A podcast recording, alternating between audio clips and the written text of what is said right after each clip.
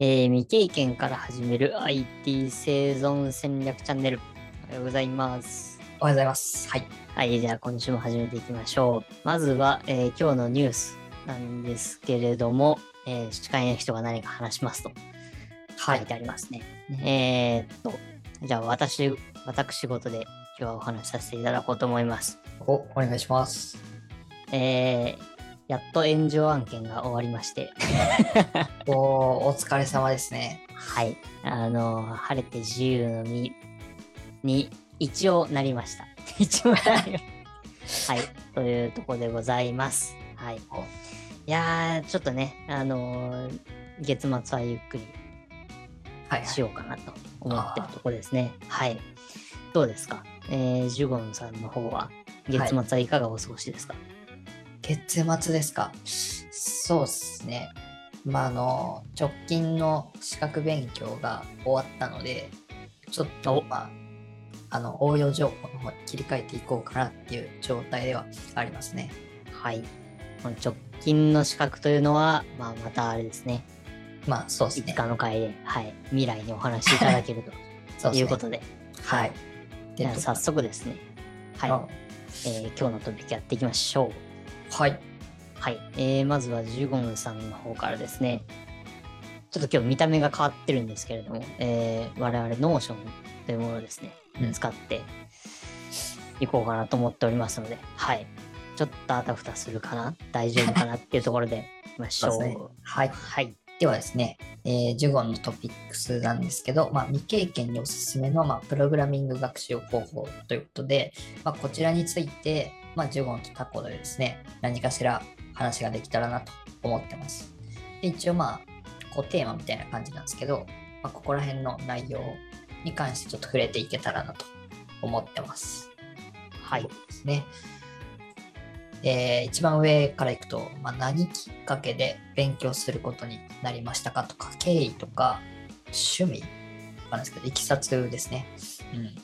そうですね、まあ、僕の場合ですね、えーうん最初何きっかけでっていうところは、うんと、ちょっとあれなんですね、えっ、と、もともと転職活動をしたときに、はい。えっ、と、座ってできること、仕事がしたいと。はい。あの、前職が僕接客だったので、はい。はい。まあ立って仕事したくないと思って、あー、なるほど。そうなんですよ。で、す座ってできる仕事なんかないかなと思って、はい。で、まあ、安易だったんですけど、まあ、ジムか、SE って座ってできるんじゃないみたいな。おー、はい。ので、いや、ちょっとじゃあ、プログラミング僕もともとあの、なんか、DTM ってパソコンで音楽作ったりするのが好きだったんで、おそうなんですね。ちょっとやってみようと思って、で、最初にあの、エクリプスを自分のパソコンに入れて、で、あの、サイトとかでよくある、あの、ハローワールドをうん。やってみたりとか、おーって感じでしたね。まあ、その、ちょっと後で話しますけど、そのオセロはいはい。のゲームもどきみたいなやつ作ってみたりとか、っていうのが最初のいきさつあ、なるほど。きっかけですね。はいそんな感じのエピソードをお話しすればいいってことですね。なるほど。理解しました。はい。いや、わかんないですよ。わかんないですよ。基本さんなりの ね、お話がね。そうですね。じゃあ僕もそこら辺のきっかけで言うと、そうですね。最初は、そうですね。まあ、僕も、なんだろうな、まあ、業界未経験から、まあ、ジョブチェンジした身なんですけど、えーっと、まあ僕はあれですね、生産管理の、まあ、現場仕事みたいな、最初の頃はですね、してまして、在庫管理系が結構、どんぶり勘定といいますか、なんか、あれなんですよね、感覚でやってたんですよね、そこの会社は。ああ、はいはい。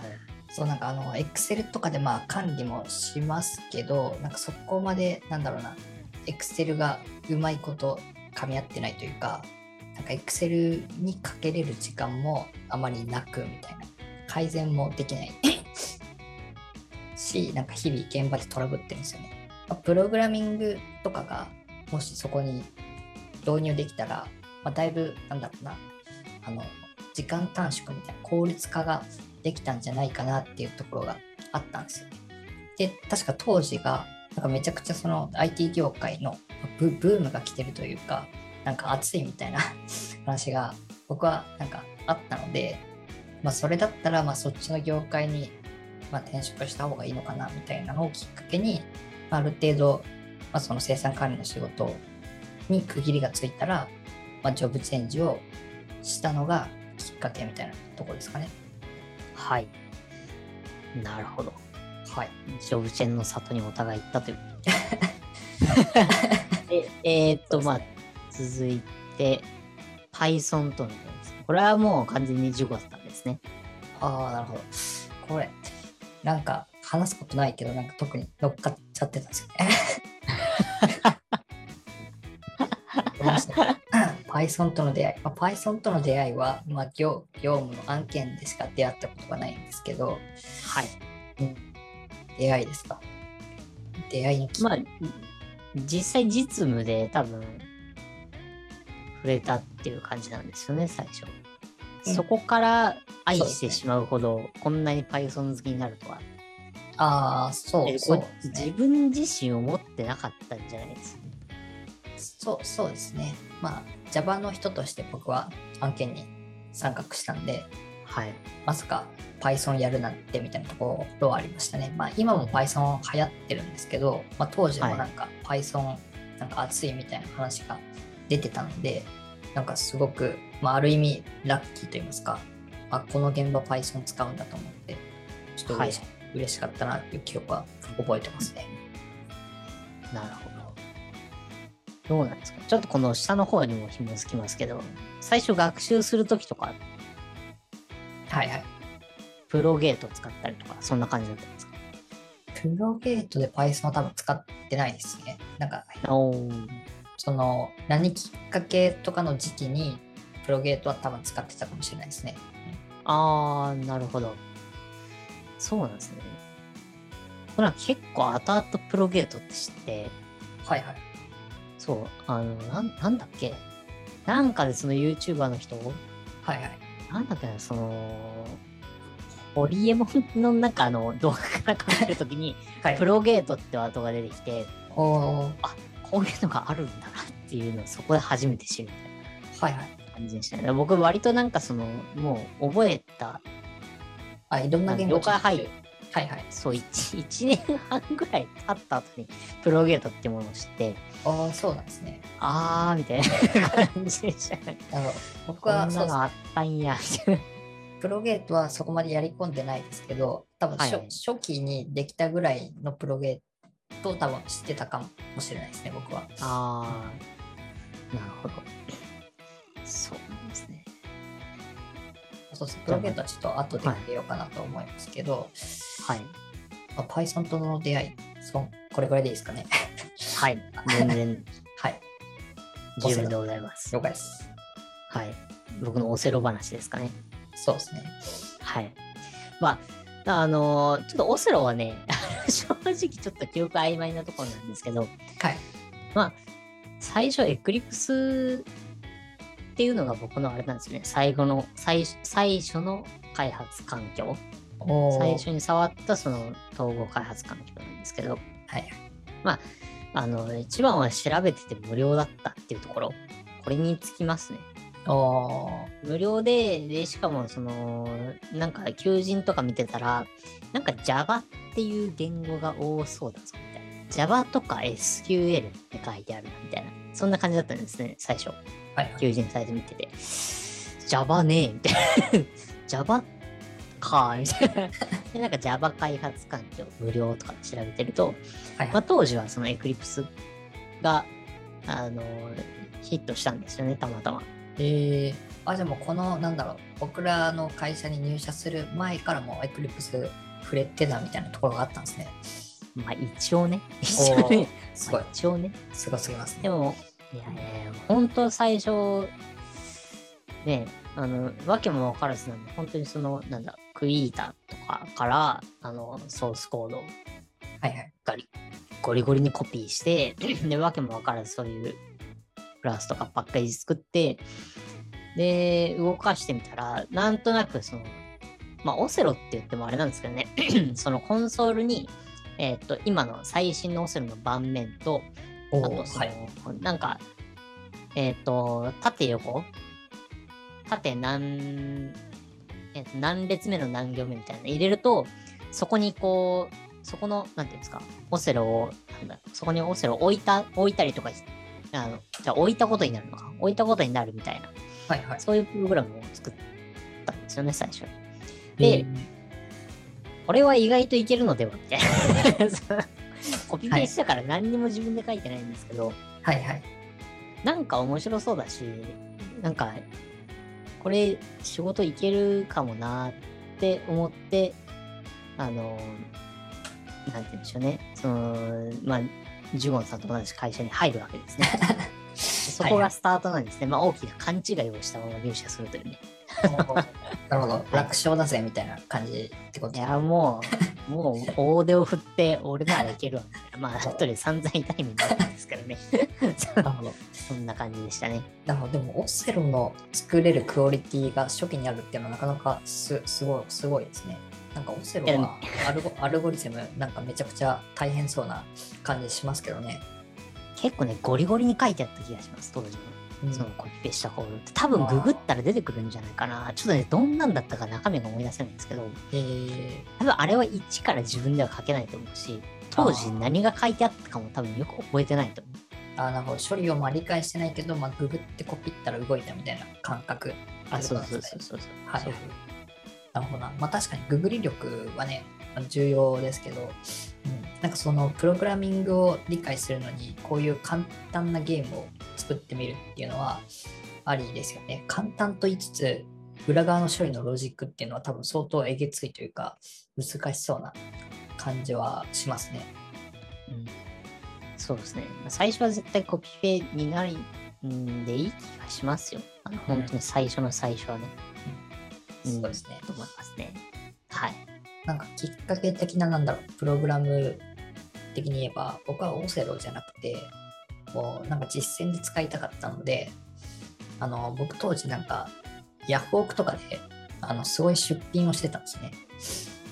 おー、はいはい。そうで、なんかそのヤフオクは、あの、HTML とかをなんかタグを埋め込んで、なんか宣伝というかなんかアピールできる形式だったんですよ。ちょっと今がそうかちょっとわかんないですけど、はい。なんで、そのためになんか商品を僕的にはあのフォーマットを作っておいて、なんかそのフォーマットを読み込んで、なんかヤフオクの HTML となんか CSS をなんかうまいこといい感じの見栄えにするっていう、なんか変変なのをなんか作ってた記憶ありますね、僕も。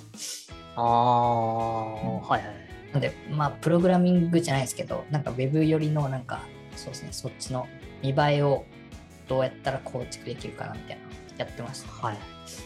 あ、でも確かになんか昔のなんだろう、そういう投稿、なんだろう、あの、掲示板とかもそうだったかな。なんかこのタグで囲うと青になるとか、はいはい。こういう書き方すると青になるみたいなのってありましたもんねうん。確かに。ありましたね。そうか。確かに。うん。今はどうなのかわかんないですけどね。昔は結構その自分で意外と知らずに書いてたみたいなのあるかもしれないですね。うん、そうそうですね。そうなん適当なタグを使ってたかもしれないですね。はい。うんえー、なんかあれですね、か かなり僕よりあの、ちゃんとしてる気がする。レベル感的には、ねレベル感的には多分一緒のことだと思いますよ。うんあーまあ、ここからね、その、実際に2人とも、あの、業界に入って、はいはい。えー習得していくわけなんですけれども、はい、ここがね、大変でしたね。確かに大変でしたね。覚えることいっぱいで。いやーそうですよ、もうね。なあのー、家とかでや、もう僕やったりしてました。ああ、やっぱそうなりますよね。はい。家にも、いや、本当はダメなんですけどね、その、かい、あのー、まあ、実際にその、なんだろう。あまあ、ちょっとこう、あの、なんだろう。自分の弁明のために言うわけじゃないですけど、はい。それなんかそのあれなんですよ。ちょっと新人向けにこれ作ってみ、みたいなやつだったんですよ。はいはい、ありまで、したね。そう、自分でお、なんかこう、お題が出されて、えーこれ作ってみみたいなのがあったんですよ、最初。うんなんかそれで、ニッチもサッチもできませんってなって、もう、なるべく、こう、書いたことを覚えて、実際にその会社で覚えて、家に帰って似たようなのバーって書いてみて、はいはい。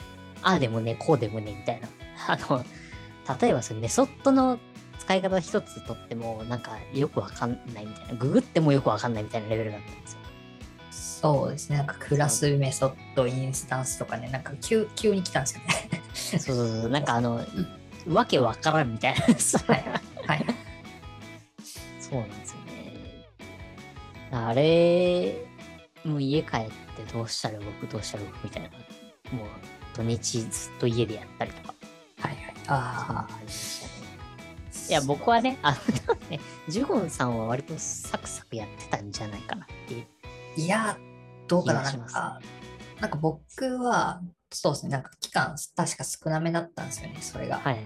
なんで、そうなんか納納期というか、人によってなんか、納期のスパンが長かったり短かったりするしてたんですけど、まあ、僕はなんか短めの方だったので、なんかこのボリュームでこの期間はしんどいなっていうところはありましたね。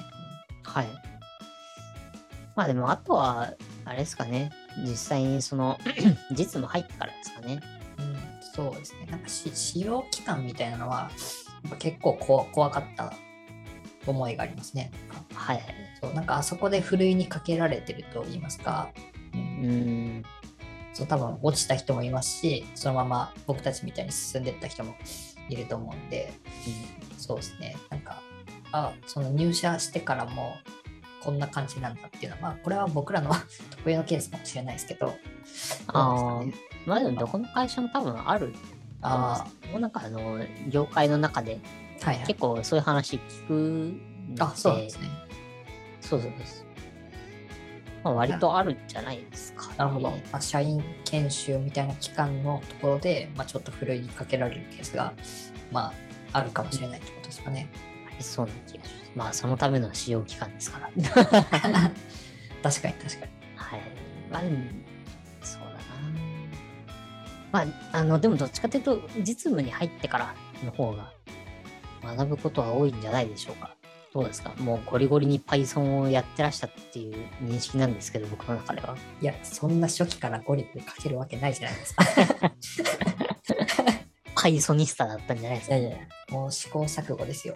まあ、前回とかのどっかのエピソードでも触れましたけど、Python は確か1年目そこまで、まあ、ふ触れるのは早かったですけど、そこまでがっつりってことでもなかったので、どんな感じで勉強してたんですか、ジュンさん。その、実際に、まあ、業界入ってからっていう意味で、広い意味で。感じで、そうですね。やっぱうーん。まあ、どどまあ独学になっちゃうんですかね、わかんないですけど、まあ、こういう案件で、こういう、なんだろう、スキルというか、なんか求められるから、まあその専門のそのスキルをまあちょっと調べて、まあ、勉強しようかなみたいな感じですかね。はいはい。なるほど。参考書とか結構使いました？参考書はあまり使ってないかもしれないです。めちゃくちゃもうググっただけかもしれないですね。あ、そうなんですね。僕結構 Kindle にガンガン頼ったタイプだったんで、おおそうなけなしの給料をこう Kindle に突っ込むみたいな。思考、なんか会社の帰りの電車の中ではい、思はい。考停止で Kindle で3冊ぐらい本買うみたいな。めちゃくちゃ偉いですね。やってましたね。いや、もうなんか、なんだろう。あのー動かないとまずいっていう焦りが最初の頃すごくって。ありますね。あります。そうそれはあります今となってみては、なんか、なんであんなことで悩んでたんだろうっていうのはいっぱいあるんですけど、ああ、そうですね。それを言うと、そうですね。僕もやっぱ自宅に帰って、現場の開発環境を、まあ、実際ローカルでなんとか頑張って思い出して構築してみるみたいなのはやってましたね。はい。その、あれですよね。あの、ロジックまんまっていうよりは、その、なんだろう、詰まったところを、こう再現するって感じですよね。あそうですね。そう。そうですよね。こうこういう処理をまあ実装しなきゃいけないんだけど全然思いつかないというかエラーになるしなんでなんだろうっていうところを解決しないといけないんですけどはい。なんかそのためにはなんか同じ開発環境を同等の環境を用意してあげないとまず再現できなかったりとかっていうことがあるのでその開発環境を作るのにも結構時間かかってましたね。はい。結構なんか、ジュゴンさんって最初の方から結構高度なことやってたイメージがありますね。うん。まあ、そ、そ高度だったかもしれないですけど、わけ分からずやってた感じはありますね。あ僕、なんだろう、最初のパソコンというか、まあ、家のパソコンが iMac のレートが2015とか2016だったかなのモデル使ってたんですけど、あ、はい。ドッカーとかも全然当時知らなかったんで、その自宅のパソコンの開発環境といいますか、なんかすごいごっちゃごちゃになってましたね、もはあ、なんかいろんなデータベースは入ってるし、プログラムは入ってるけど、なんか干渉したりして、なんか変なエラーが出てたりみたいな、なんか さ最悪な環境になってました、僕のパソコンは。ね、わかかりますよ。なんかもう何入れたかどうしたかも全く思い出せんみたいな。そうそうそう。ゴミがそこら中に散らばってるみたいな。そうい入れたものを把握しないみたいな。はいはい。いや、わかりますよ。まあ、最初はね、絶対そうなっちゃいますからね。うん。そうですね。うんちょっとね、また僕もあれですね、あの、今日概要欄になんか参考書思い出せる範囲でリンク載せとこうと思うんで、はい僕は基本的に Java と SQL かな。はいは Java SQL サーバーとかはいはい。VBA とか、まあ、そんな感じになっちゃいますけど、まあ、定番のやつをね、ちょっと載せとこうかなと思いますんで、はい。はい興味ある方は見てみてください。了解です。はい僕もまあ、リーダブルコードを1年目に読んだぐらいなのかな。まあ、あと研修でやった時の、まあ、なんか配布された本みたいなのを多分、ペラペラっと読んでたぐらいかなと思いますね。はいはい。一応、プロゲート書いたんで、ここ若干触れてもいいですか？あ、どうぞどうぞ。プロゲートっっていうなんかプログラミングを学べるサービスがあるんですけど、まあ、これ結構未経験の人にはおすすめのサイトなのかなっていう感じがしてまして、一応リンクで飛ぶとこんな感じのサイトになってるんですけど、なんか開発環境確か用意しなくてもよかったのかな。よくて、もう言語をそのまま書けばその処理が動いて、なんか、まあ、課題に対してなんか解決していくみたいなはい。サービスですね、これは。なんか無料のものもあれば、まあ、有料プランもあるらしいんですけども、コース一覧って出るかな。そうですね、HTML とか JavaScript、jQuery とか、まあ、Python もありますし、なんかいろいろ、いろんな言語に対応してるので、まあ、あのここら辺から始めてみるのもいいのかなっていう感じですね、これは。そうですね。かなり、本当に、本当に優しいです。その、お作法を、ま、教えてくれる感じになってるんで、あの、本当に、なんだろう、Java だったら、ハローワールドの出し方から、for 文の書き方から、if 文の書き方とか、あ、そうですね。構そうかなり根節丁寧なんで、うんうんおすすめです。ですね、ここら辺をぜひちょっと活用してみて、まあ最初触りを確かめてみるっていうのはいいのかなと思ってますっていうところですね。はい。なんか、難しそうって漠然と思ってる人は、かなりおすすめですね、プロゲートは。うん。あの、あ、なるほど、みたいな。書い、こう、こう書けばいいんだっていうのが、なんかイメージつくと思います。そうです。なんか他におすすめのサイトとかあるかな？他は、ま あサイトじゃないですけど、えっと、いつかも触れましたけど、あの、I、iOS の人しか使えないかもしれないですけど、ピココンパイラーあ、なんか触れ触れてましたね。スマホでコードが書けるみたいなやつですか？あ、そうです、そうです。ある程度サンプルとかがあって、今ね、結構そういうのあると思うんですよね。なんちゃってで、その、なんだろう、本物通りには、あの、いかないけど、なんとなく、その、コード書いて動かしてみることができるみたいなアプリが何個かあるはずなんで、そのお辺かな。サイトとかもちょっと、あれですね、後々思い出したら、乗っけときますね。ぜひぜひお願いします。はい。っていうところで、ここら辺はこんな感じですかね。僕のトピック的には。わかりました。ありがとうございます。はい。じゃあ続いて、えー僕の方ですね。まあ、僕の方と言いつつ、ジュゴンさんの持ち分もあるんですが、えーはいおすすめのプラグインツール集というところで、えー、トグルを開いていただいて、はい。はい。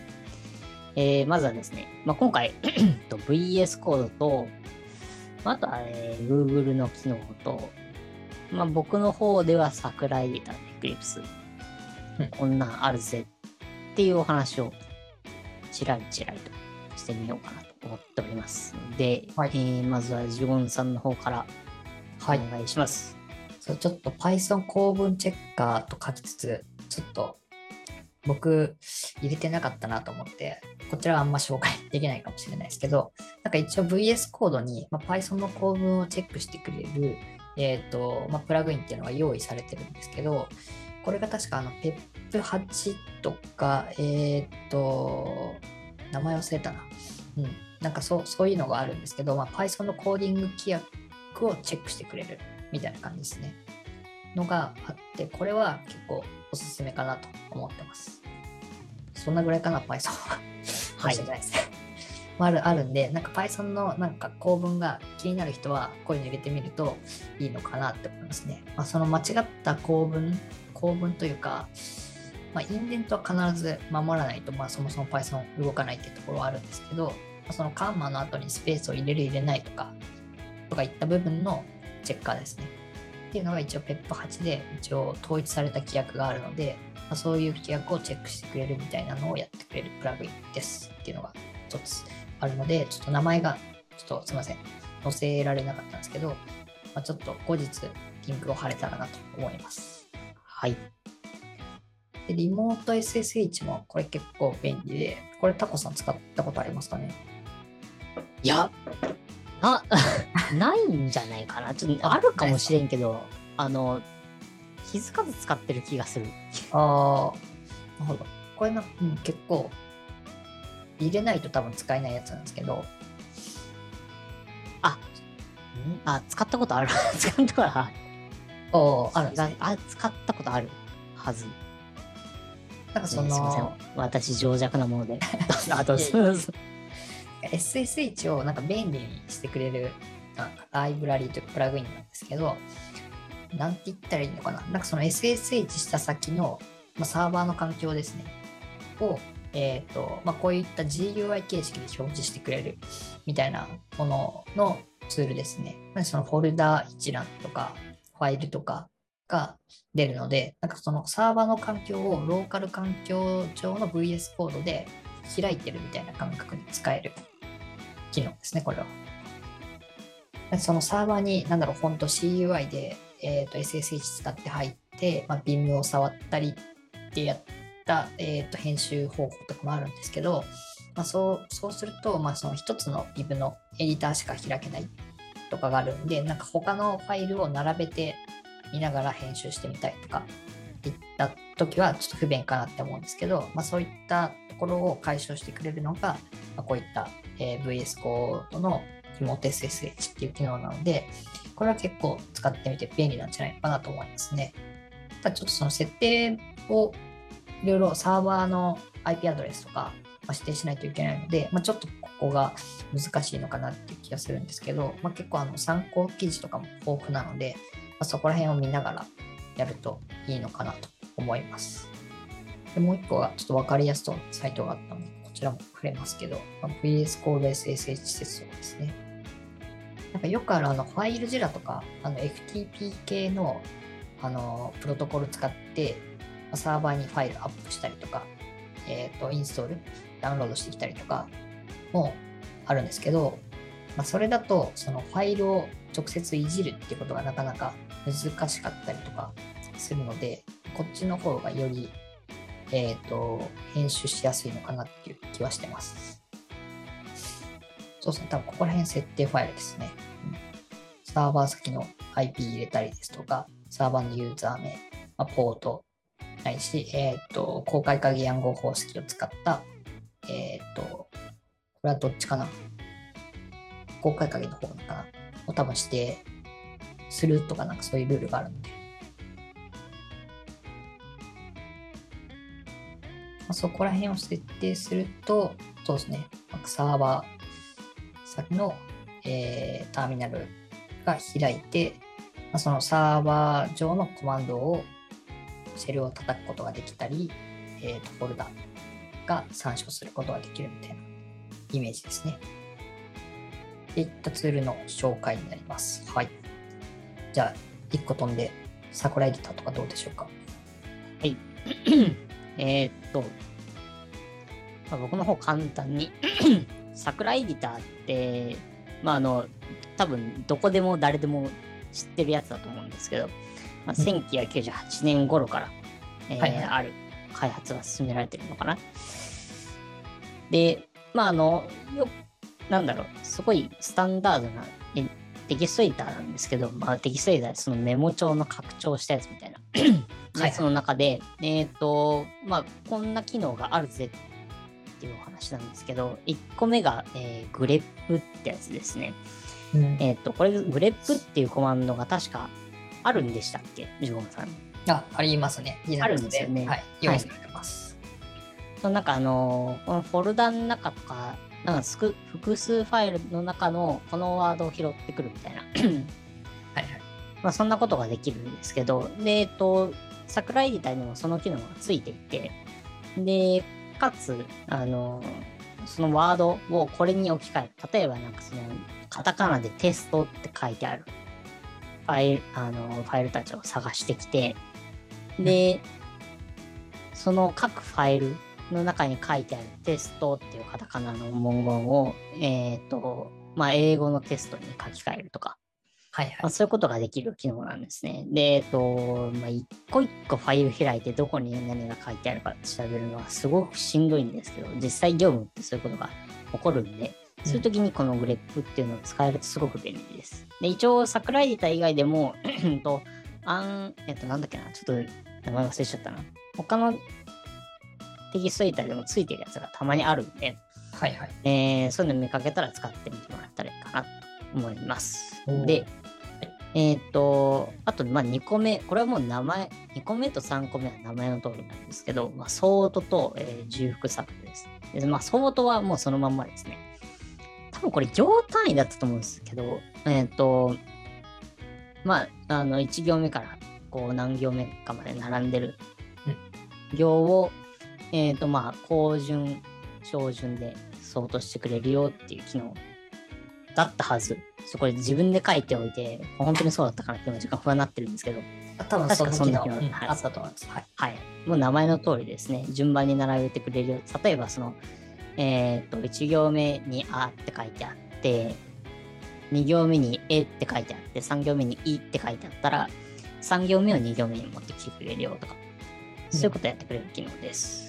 で、えっ、と、重複削除っていうのは、例えばその、1行目にあいうえおって書いてあって、2行目にあいうえおって書いてあったら、それって同じ、全く内容が同じ行なんで、それを1行にまとめてくれると。うん。この辺は結構その事務仕事とかでかなり力を発揮してくれるかなっていうものなので、IT やってない人でも桜エディターって、もしその、なんだろう、会社のポリシーとか、えっ、と、あのーそういう規約的なものが許すのであれば、あの使ってみてもいいんじゃないかなと思います。そんなところでございます。今回抜粋しましたけど、また何かあのこういうのがあるよっていうのがあれば、追加で、はい、そうですね。何か。はい、そのよくあるのが、その、なんだろう、わざわざプログラミングを使ってまで、なんか処理を実装しなければいけないのかっていうことがあるんですけど、プログラムを組む前に、こういったエディターとかを活用してうまいことやると、プログラムを書かずに、そうですね、できたりとかもするので、まあ、こういうのは知っておくと便利なんじゃないのかなと思いますね。そうですね、あのー HTML ファイル用とか SQL ファイル用とかで、あのー強調を変えてくれる機能とかもあるので、うん。そのあたりを使うといいんじゃない？あのーそういう Eclipse とか VS コードとか使わずに、まあ最初、簡単なプログラム書くレベルだったら、この辺を使っても全然ありかなそうですね。と思います。はい。ありがとうございます。えー続きまして、えー Google のですね、えー機能について、ジュゴンさんにお話をお願いします。はい。えっ、と、Google の拡張機能を使った プラグインの紹介なんですけど、えっとですね、ビデオスピードコントローラーっていうのがありまして、これをちょっと紹介しようかなと思います。結構僕も使ってるので、なんか Chrome のブラウザ上にある大概の動画ですね、まあ、全ての動画形式のものはですね、あのーなんか速度を変えられるっていうアプリですね。なんか、これ多分 YouTube なんですけど、まあ、YouTube のを機能にもデフォルトで確か、ま、速度を変えるっていう機能はあるんですけど、なんかあの、1.25倍速、1.5倍速とか、なんか確か決まった速度しか変えられなかった記憶があるんですけど、まあ、この拡張機能を使うとですね、なんか0.1倍単位であのスピードを調整できるんですよね。なので自分の聞きやすいスピードに調整して、まあ、動画を再生することができるっていった機能がありますみたいな感じですね。なので YouTube 以外にも e ラーニングとかの、まあ、動画形式のサービスを、まあ、自分の好みによって、まあ、時間調整変えたりですとか、まあ、自分のオリジナルの動画を、まあ、ブラウザで開いてみて見てみると、まあ、それも勝手に、え速度の調整ができるみたいな機能ですね。まあこれは結構重宝するんじゃないのかなっていう気はします。はい。あとはですね、えー Google 翻訳の拡張機能を使ってますね。まこれ、まあ普通に Google で 検索すれば解決する部分もあるんですけど、なんか YouTube とかを開いてると、あの、英語のコメントとかをしてる人とかが多分たまにいる人がいるんですけど、まあこれなんて言ってるのかなっていうのを僕は検索したりしてますね。まあ今もう、はい。入れてるんですけど、出るかなああ、これゲストで開いてるからあれか、プラグイン機能しないんですけど、こうやってなんか自分の気になる部分だけ指定してあげて、するとなんかもう出てくるみたいな感じなんですよね。ほう。あ、便利ですね。そうですね。ちょっと検索に行く手間を省略してくれるみたいな感じですかね。あれ、Google のあれなんですね。純正のプラグインなんですかね。うんちょっとわかんないですね。まあでも google.com とは書いてありますから、公式なんじゃないですかね。あの、もともと Google 翻訳ってあったじゃないですか。はい、あの、翻、なんだあれ、Google 翻訳だっけ？あの、ありましたよね。なんか、あの文入れると、変換し、英語に変換してくれるとか。え、デフォルトでですか？あの、あり、ありました、ありました。あれ、Yahoo 翻訳だっけ？なんかありましたよね。大学生の時僕めちゃくちゃ使ったんですけど、へえ。僕そういう文化系の学部だったんで、はいはい。あの、そういう多言語の翻訳するっていうのは 翻訳の鬼だったんですね。翻訳の多いだったんで、で、今、最近になって、そういう、なんだろう、あのーサイトとかをこうやって閲覧してると、部分的にその、なんだ、えっと、無理やりこう翻訳してくれたりとかああ、ありますね。っていうのも、あのーできるようになってきたじゃないですか。で、そういえば、うん、そう、だからこれ Google って、そう、Google 翻訳ってこれ純正なんかなって気になった感じですけど、でもなんか純正っぽそうな感じですよね。今なんかデベロッパーのとこかなんか、作成者っぽいところの名前は。まあ、見た感じそうですね。名前がついて。はいはいはい。これは皆さん入れてみると、良きなのではないでしょうか。そうですね。まあ、ちょっとしたライフハックといいますか。うん。そうですね。そうですね。結構あのーなんだろう、プログラミなんだろう、プログラムとかツールのサイトとかでも、なんか英語しかねえって稀にあったりしますからね。ありますね。うん。はい。だから、あとはその、なんだろう、向こうの海外の知恵袋読んだら、なんか、あ、そういうことなんだみたいな。あ、そう、発行フローとかね。そうそうそうそう。はいはい。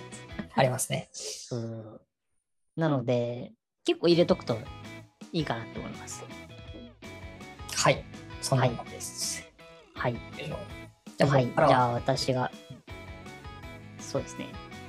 あとは、えー僕のエクリプスですね。まあ、あの、さっきも言いましたけど、まあ、僕の勝手なイメージ、エクリプスといえば Java やろみたいな、そういうイメージがあるんですね。で、はい。と、なんかエエクリプスって入れるときに確か、えっと、海外はちょっとわかんないですけど、日本はあのプレイヤーですって入れると、あの、パックでそういうダウンロードするよみたいなサイトにつながると思うんですけど、そこでなんかあの、Java だけが入ってるやつを選ぶか、いろんなやつが入ってるのを選ぶかみたいなはいはい。オールインワンみたいなやつですか？そうそうそうそう。のを選べて、で、えっと、まあ、最低限でも Java は入ってるはずなんですよね。Java と Tomcat は。はいはい。なので、その、最初から、あのーもうほ、Eclipse を使わずに Java とかのあのプログラム作ろうと思うと、あの、自分でその、なんていうんですか、Java をパソコンに入れて、はいはい。で、あの環境変数とか設定して、で、コマンドで Java をコンパイルできるようにして、みたいな、うん。っていうのがいるんですけど、それをせずとも、あの、Eclipse さえ入れてしまえば、あの、Java を動かす環境が作れて、で、しかもその、この Tomcat っていうのが、あの、なんていうんですかね、その、ローカルな、その自分の端末の中で、そのサーバーを動かすソフトみたいなイメージなんですよね。それも最初から入ってるということなんで、まあ、Eclipse さえ入れてしまえば、あのそもそも開発できるよ、すぐにスタートできるよっていうところがまずメリットとしてあります。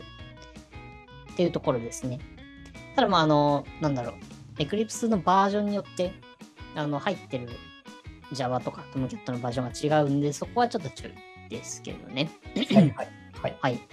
というのがまず1個あります。まあこれが最大のメリットじゃないかなって、やっぱその統合統合開発環境うん。言われてるところですよね。で、えっ、と、まあその中で、えー、Eclipse でよく、よく使うというか、まあ便利な機能。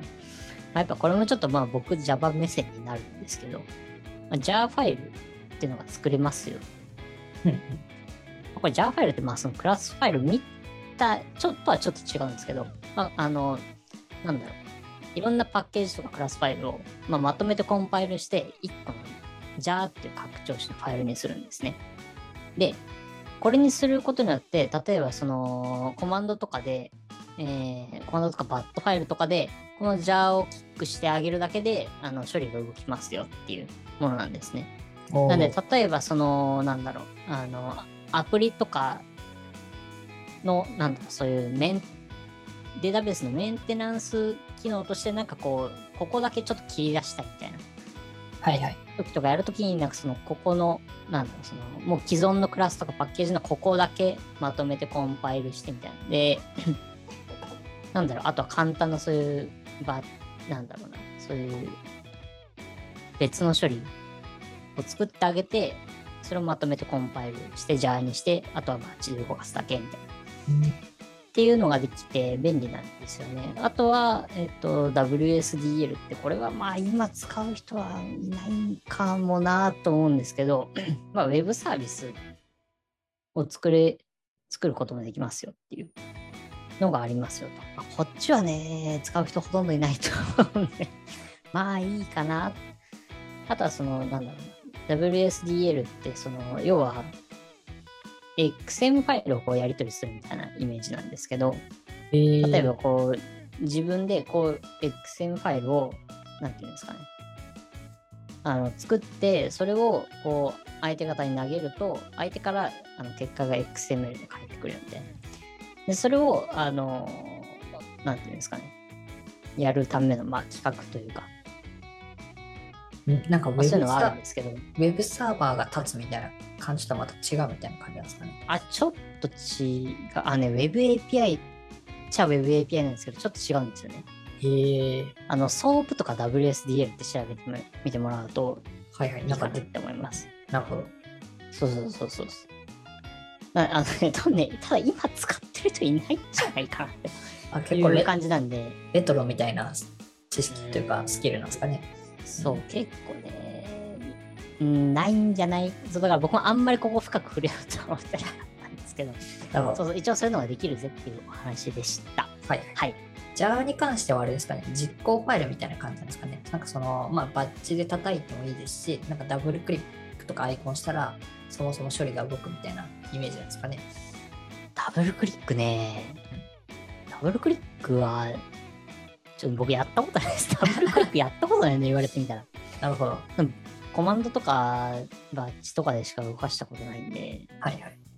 そう、あの、ダブルクリックして動くかは、ちょっと皆さん実際やってみていただいてっていうの。まあ、多分ですね。そうですね。バッチで叩いて動くものなら、若干、そうですね。クリックきっかけでも動きそうな感じはしそうかなっていうところですけど。うんあのえーかなり便利です。あの、プロジェクト、そのウェブアプリで動いているものを一部切り出して機能化できるっていうようなイメージを持っていただければ、はいはい。まあ、既存の一部のプロジェクトをパックして、お客さんとかに、なんか、あげ、納品とかあげたりすることができるみたいな感じですかね。